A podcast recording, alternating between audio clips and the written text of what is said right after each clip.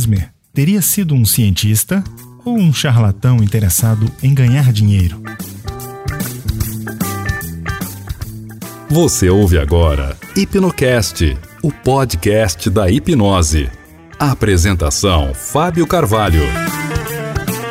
Seja bem-vindo ao Hipnocast. Eu sou Fábio Carvalho e neste episódio vou te contar quem foi Mesmer, o criador do mesmerismo.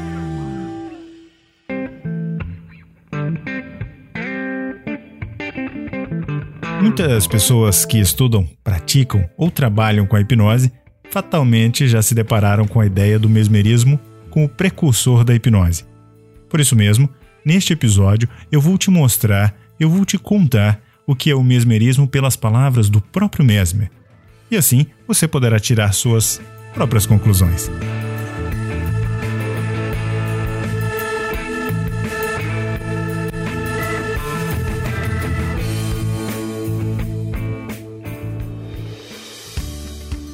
Em 1980, o PhD em psicologia da Universidade de Stanford, nos Estados Unidos, George J. Block, publicou a tradução e compilação dos escritos científicos e escritos médicos de Franz Anton Mesmer.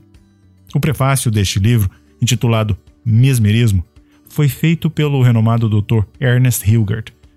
No Brasil, através do trabalho de Paulo Henrique de Figueiredo, foi também publicado o livro Mesmer, a Ciência Negada e os Textos Escondidos, pela editora La Chatre. É possível encontrar a íntegra dos mais importantes livros escritos por Mesmer e perdidos por mais de dois séculos. Especificamente sobre os escritos médicos científicos de Mesmer, surgiram algumas novas descobertas sobre um mesmerismo que propunha algo além do que ficou registrado na história.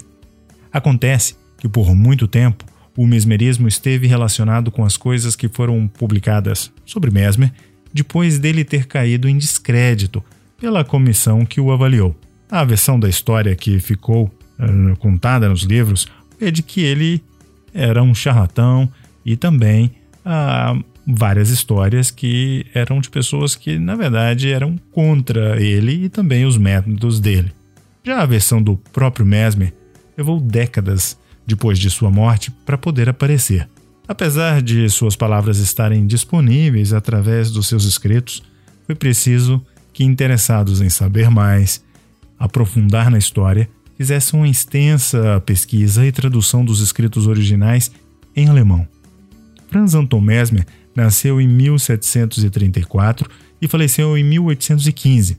Durante grande parte da sua vida, ele se dedicou à prática do magnetismo animal que hoje conhecemos como mesmerismo. Quando ele tinha 44 anos de idade, Mesmer desembarcou em Paris com uma intenção completamente diferente daquela que os registros históricos e a maioria dos livros tentam nos passar. Ele parecia estar buscando o reconhecimento científico, mesmo uma maneira de provar cientificamente todas as curas que ele vinha fazendo através do magnetismo. Isso mesmo, Mesmer acreditava em uma forma de transformar o fluido cósmico universal em fluido vital e, com isso, curar através dessas influências magnéticas, que inicialmente pensou que vinham dos astros ou dos metais. Mesmer teve muito prestígio em sua época. Apesar de ter sido desacreditado por um relatório da Comissão da Academia de Ciências e da Academia de Medicina em 1784, com a conclusão de que tudo o que Mesmer realizava era devido à imaginação de seus pacientes. Aliás, uma curiosidade sobre essa comissão é o fato de que Benjamin Franklin, quem era o ministro americano na França naquela época, foi nomeado chefe da comissão, que iria avaliar o Mesmer. Mas no final, quem fez o relatório foi Bailey, um astrônomo conhecido de Mesmer e que foi até bastante citado em suas memórias publicadas em 1779. Outro fato interessante é que os jornais da época evitaram a publicação de qualquer material pró-Mesmer. Porém, o Jornal de Paris fez uma tiragem de 12 mil exemplares do relatório da comissão que desacreditava Mesmer.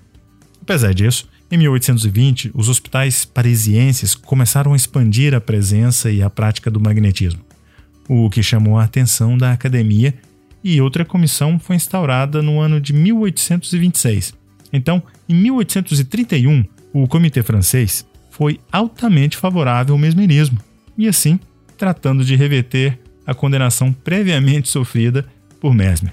Porém, já não havia mais recuperação para o que havia acontecido, ao menos no contexto histórico. Nesse caso, não só do mesmerismo ou magnetismo, mas também da hipnose. Isso foi demonstrado com a publicação de um livro de 600 páginas, onde os autores trataram de convencer a ideia de que o estado de sonambulismo ainda permanecia em dúvida, concluindo que, mesmo que fosse possível produzir certos fenômenos através do magnetismo, mesmerismo, estes poderiam dever-se nada mais do que a vontade e imaginação das pessoas, ou dos sujeitos hipnotizados, ou mesmerizados, ou magnetizados. Na época ainda não existia o o termo hipnose. Esse texto ele teve um impacto na comunidade médica francesa muito grande e a refutação do magnetismo permaneceu pelo menos até 1880 e alguma coisa. A crença principal de Mesmer era de que existia na natureza algum agente de conexão cósmica universal, o que através da manifestação deste agente entre os corpos ocorreria a influência necessária para magnetizar os seres vivos. Portanto, algumas das proposições de Mesmer, principalmente as sete que eu vou te contar agora, são elaborações das ideias contidas na tese de doutorado do próprio Mesmer. Aqui estão elas. A primeira, existe uma influência mútua entre os corpos celestes, a Terra e os seres vivos. A segunda é de que um fluido universalmente distribuído, de forma contínua, para admitir qualquer vazio incomparavelmente rarefeito e por sua natureza capaz de receber, propagar e comunicar todos os movimentos. É um meio dessa influência. 3. Esta ação recíproca está sujeita a leis mecânicas que são ainda desconhecidas.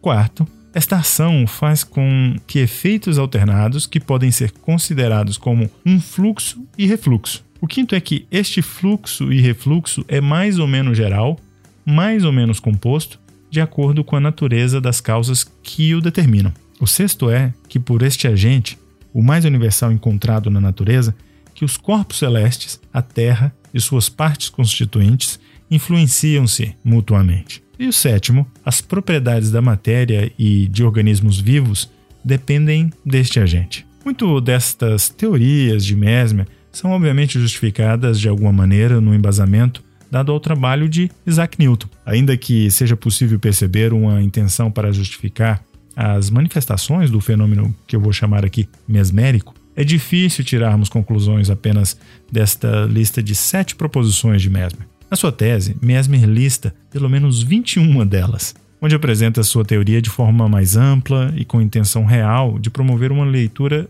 científica sobre as suas descobertas. Sem sombra de dúvida, Mesmer foi um grande contribuidor, não só para popularizar, mas para poder promover o que foi o magnetismo e, consequentemente, o mesmerismo, mas também o que viria a ser reconhecido posteriormente como hipnose. Mesmer deixou vários discípulos e outros curiosos em entender melhor sobre aquele fenômeno que tanto chamou a atenção da sociedade e da comunidade científica daquele período. Dentre eles, o padre José Custódio de Faria, ou mais conhecido como Abade Faria. E muitas outras personalidades que compõem a história da hipnose e sobre as quais falaremos em outra oportunidade, em outro episódio.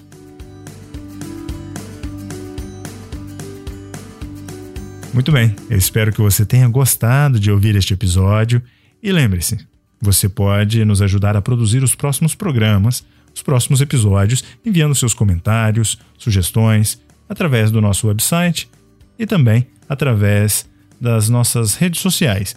Você pode fazer isso curtindo a nossa página lá no Facebook e lá no Facebook você busca por Hipnocast e também no Telegram. No Telegram basta você buscar por telegram.me barra Hipnocast e você vai nos encontrar.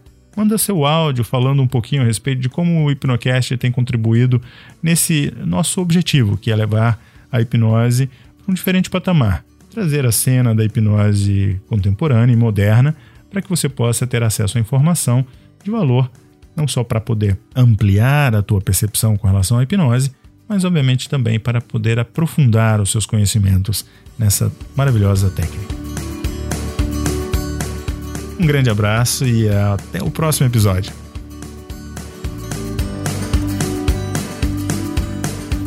Você ouviu Hipnocast, o podcast da hipnose